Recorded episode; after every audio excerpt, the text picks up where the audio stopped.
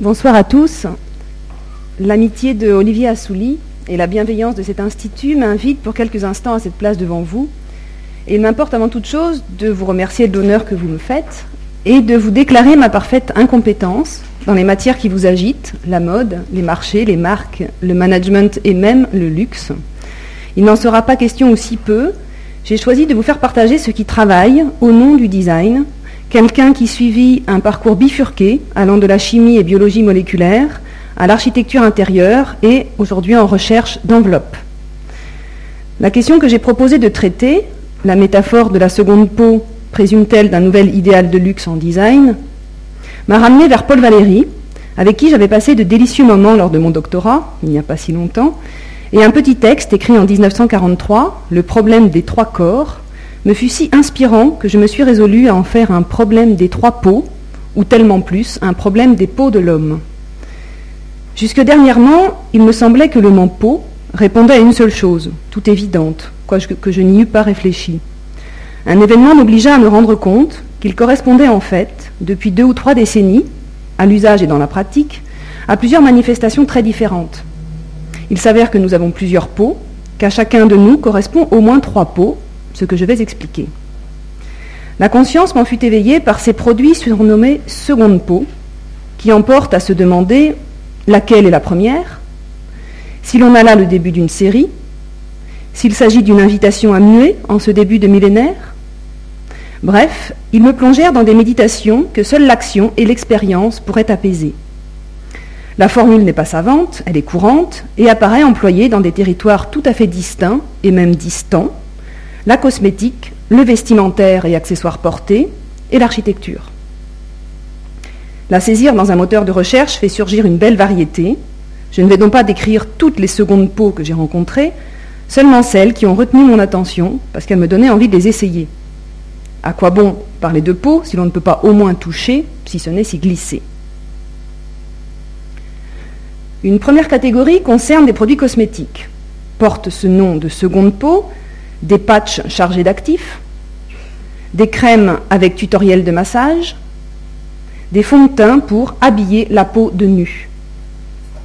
Ces, soins contiennent des chimies telles que la peau humaine en fabrique, antioxydants, lipides, acide hyaluronique par exemple, qui accélèrent, est-il dit, le renouvellement cellulaire, optimisent la régénération de la surface cutanée sur laquelle on l'applique, dont les bénéfices attendus sont la cohésion, la fermeté et la tension. Mon choix a porté sur un masque, qui est un très délicat film ovale, percé d'orifices pour la bouche et les yeux et d'une ouïe pour le nez, en non tissé de biocellulose, plié dans un sachet jetable et imbibé notamment de collagène marin pour combler les ridules et renforcer l'élasticité de la peau. Il diffuse une odeur fraîche. Une seconde catégorie, importante, se rapporte aux accessoires portés par le corps. Elle constitue les expressions les plus visibles et quotidiennes. Ces individus au nombre croissant, qui n'ont pu vous échapper, parcourant ou courant la ville, vêtus de ce qui ressemble à des sous-vêtements ou des équipements orthopédiques, interrogent ou inquiètent, en première impression, sur le devenir élégant ou médicalisé du monde. Ces secondes peaux sont majoritairement textiles, quoique ces textiles déclinent des fibres et des techniques inédites, innommables ou aux noms commerciaux, et en tout cas méconnus. Dérivés du sportswear des années 1950, Poussées par les sports de haut niveau, elles annoncent désormais outrepasser les performances naturelles. L'élastane, qui fonctionne comme une fibre musculaire, est reine, et le tricot industriel en pleine innovation est son roi. Les membranes se tiennent en bonne position. J'ai retenu pour ma part un ensemble d'un panty et débardeur dit galban en polyamide et élastane, préformé grâce à un tricotage circulaire avec une maille constrictive variable offrant des zones relâchées en forme de cupule pour loger les fesses et les seins et les transformer en demi-melon ou demi-pomme, des bandes de tension dessinant un croisillon dans la partie dorsale ou des berceaux au pli fessier. Un maillot thermique que la couleur chair assez réussie incite à appeler tricot de peau, comme cet article du 19e siècle dont il a la coupe neutre. Il est fait d'une étoffe légère et extensible, si souple qu'on la dirait plutôt molle mêlant polyester, acrylique, viscose et élastane, avec un traitement biocide pour limiter les odeurs et micro-encapsulé d'huile de camélia. Un legging, caleçon, affublé de ce slogan Skin or Nothing, composé d'un textile très mince et soyeux, de litrax, polyester et élastane, en jersey à gradient de compression, et d'une large ceinture élastique brodée rappelant les slips. Le volume des jambes n'est pas régulier, mais sculpté à partir de modélisations selon des grilles de taille précise. La construction est soulignée par des coutures plates de coloris contrastés, dessinant des sortes de géodésiques musculaires. L'adhérence optimale vise à éviter tout frottement entre la peau et le caleçon, et la compression, comme je me le suis fait expliquer, à contraindre le muscle dans sa position idéale de fonctionnement, car le laisser osciller librement affecte la performance. Cet article sera porté en alternance avec des bas de contention, dont l'effet atténué de pression convient mieux au quotidien. Et enfin, une Hartsheld Beta, coupe veste coupe vent et pluie, de silhouette cintrée et coudée, taillée dans une membrane impair respirante, ainsi qu'on appelle, le sandwich fin mais cartonné, associant un polyamide 6,6 ou nylon, et un film d'éthylène tétrafluoroéthylène, ETFE, e, aménagé de micropores et contrecollé en doublure. Le tout joint pour que l'effet opère par des coutures thermosoudées. Une troisième et toute autre catégorie s'applique au bâtiment. La métaphore de la peau y est apparue dans les années 1990, relate Odile Deck, pour s'écarter des façades décoratives du postmodernisme. Une exposition lui fut consacrée à la Cité de l'Architecture en 2007, La peau, entre texture et ossature, où l'on découvrait nombreuses propositions pour traiter les atours des édifices de façon innovante mais aussi glamour, annonçait la brochure, débridée par les technologies numériques. Et ici aussi, aimant à convoquer, réellement ou analogiquement, les matérialités textiles ou plutôt tissulaires, surface ou multicouches, mailles tridimensionnelles, morphologie souple et continue, texture plissée, écaillée, perforée, bulleuse, et qualité recherchée de réactivité, voire d'évolutivité, dans le cadre de la végétalisation. Mais l'argument clé est l'énergétique, l'isolation et le climatique. L'architecte et théoricien Rem Koolhaas avait décrit cette tendance quelques années auparavant de sa plume vive. Il en fait même le problème architectural du tournant du siècle. L'architecture ne consiste plus qu'en une succession de cloisons, filtres, membranes chatoyantes, couches isolantes, poches climatisées, instaurant un pelliculaire ininterrompu dans la ville générique, au sein de laquelle les édifices ne sont plus unifiés par leur structure, mais par leur peau. Si cela rappelle du Deleuze, Colas le conçoit, quoiqu'il ne l'avait pas lu, avant de livrer cette analyse plus phénoménologique que philosophique ou herméneutique, et on le verra bientôt, critique. Ces pots emportent toute une industrie de greffes, enduits, silicone, matériaux sandwich, revêtements thermiques, imperméables et respirants, non tissés par pluie, par vapeur, film aluminisé papier bulle, papier peint et adhésif. Et des formes inimaginables auparavant, informes, tendant vers le dôme ou la vague, voire amorphes, qui se lovent sur les contours de l'existant, et se cherchent des fonctions comme les Bernard l'ermite des coquilles vides. À des formes floues, désormais trouver des fonctions momentanées. De la peau, cette nouvelle substance de l'architecture en a aussi le muable. Grâce à la préfabrication en panneaux, elle se change facilement, ramenant la temporalité et l'identité de l'architecture vers celle des objets d'usage plus courant et singulier. Il la compare à ce nouveau code vestimentaire prônant le confort et le mou, survêtements, baskets et jeans moulants skinny. Ces secondes peaux sont la matérialisation d'une évolution même considérées comme finies, elles paraissent toujours négligées. D'ailleurs, vous avez peut-être remarqué, elles sont de fait presque toujours en chantier partiellement, ou bien se sont-elles appropriées les dispositifs de chantier comme ces artefacts. Parmi les projets exposés, je ne pouvais pas ne pas retenir la Cité de la mode et du design où nous nous trouvons, conçue par Dominique Jacob et Brendan McFarlane avec Michel Devigne, paysagiste. Nous avons là la mue d'un reptile aux contours mouvementés, abritant les artères de distribution, plugué, le projet s'appelle Plug Over, sur la trame rigoureuse du système poteau-poutre des anciens magasins généraux dont il reprend le, rythme en le déformant. Je ne peux m'empêcher de comparer l'imagerie numérique fraîche et diaphane qui fut exposée, que vous voyez en haut, avec la réalisation datant de 2012, que vous voyez en bas, de ce qui apparaît davantage comme les éléments d'une carapace furtive, aux épaisses nervures structurelles, évoquant celle d'une feuille de chou géante et ses remplissages en vitrage sérigraphié. La chose forme ça et là des émergences, comme cette boursouflure à l'est, ou ces ailerons redoublés de platelage sur la terrasse supérieure. Animal ou végétal, la peau ne serait pas qu'humaine dans cette affaire. On notera que toutes ces secondes peaux annoncent une multiplicité de fonctionnalités et des performances audacieuses qui contrastent chaque fois avec ce que la chose elle-même donne à voir quand elle pend entre mes doigts ou s'agrippe à une ossature comme une dépouille fragile. Souhaiterions-nous parvenir à une première définition, capable d'englober ces échelles et ces manifestations si diverses, que nous devrions parler de pelliculaire, légèreté, ductilité, et de fonctions atypiques pour la tradition du design, en ce qu'elles ne correspondent pas à des actions, s'asseoir, manger, porter, abriter, mais à des sensations, protectrices, cohésives, hygiéniques, climatiques.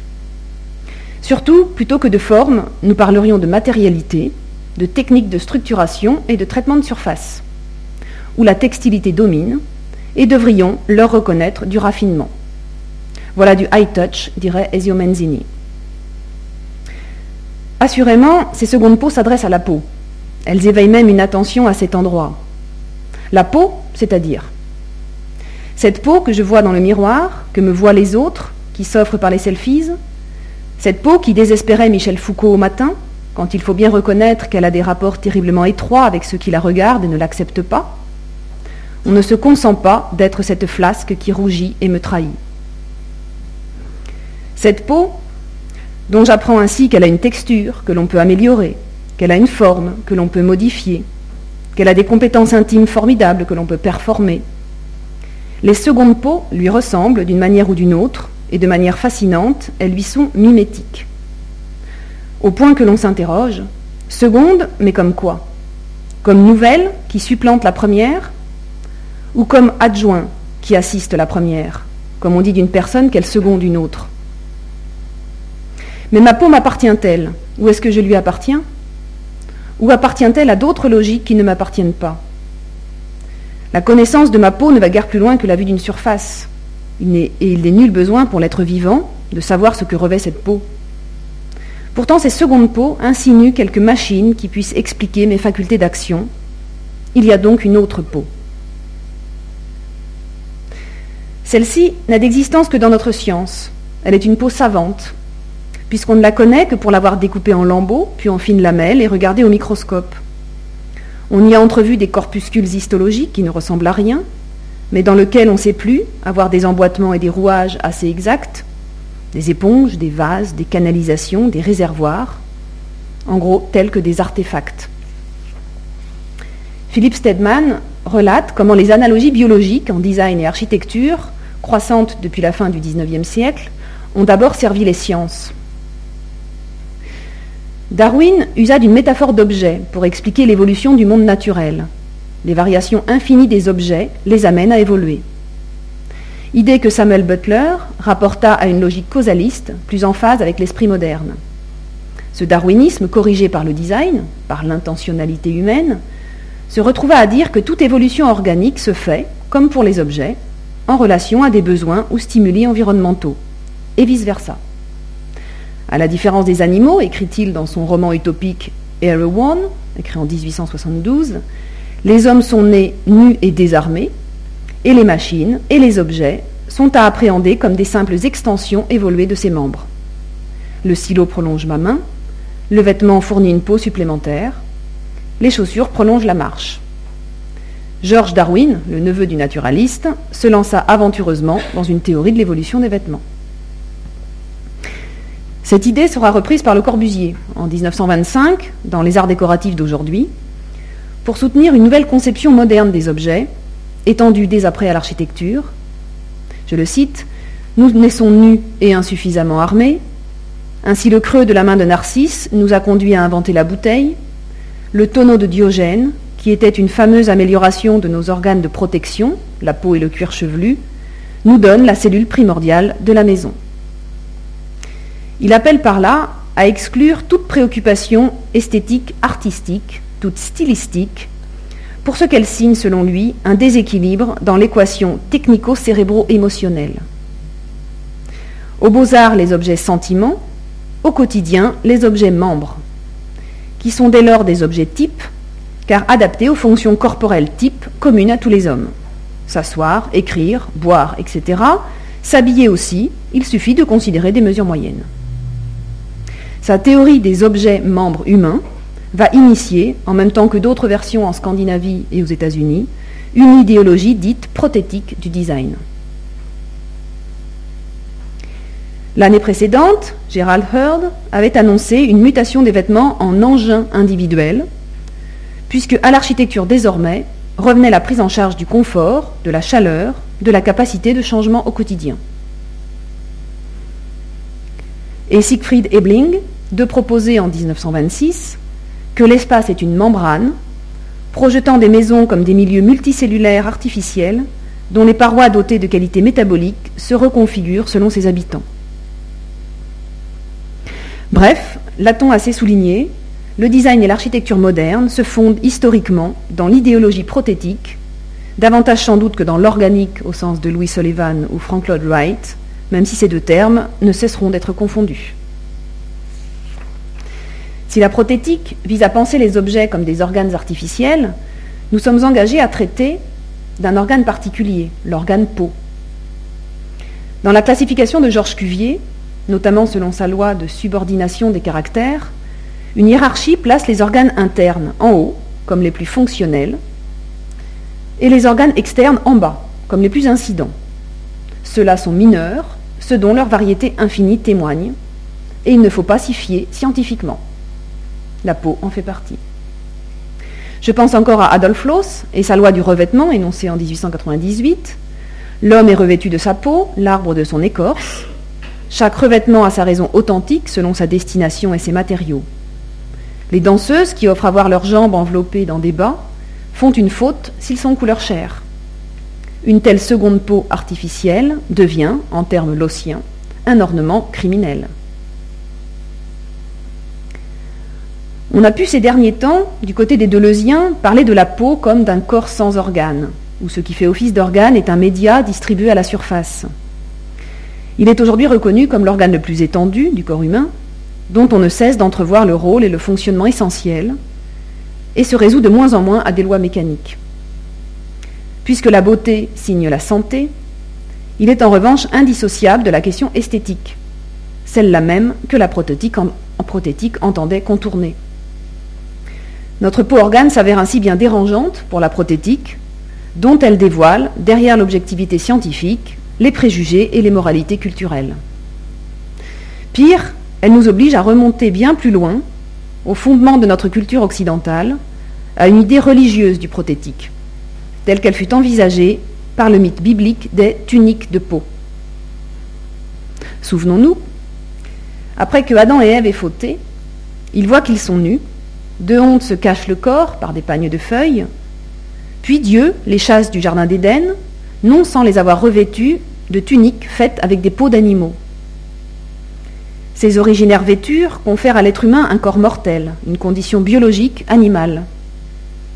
Les vêtements et autres parures corporelles qui en dériveront rappellent à l'homme la conscience de son état et la charge qu'il porte d'entretenir ce symbole méprisable et d'en reproduire les artefacts, qui l'éloigne de l'état bestial, sert l'humanisation et la vie en société. Se couvrir, cacher son corps est inscrit dans les premières nécessités, conditions pour vivre en homme.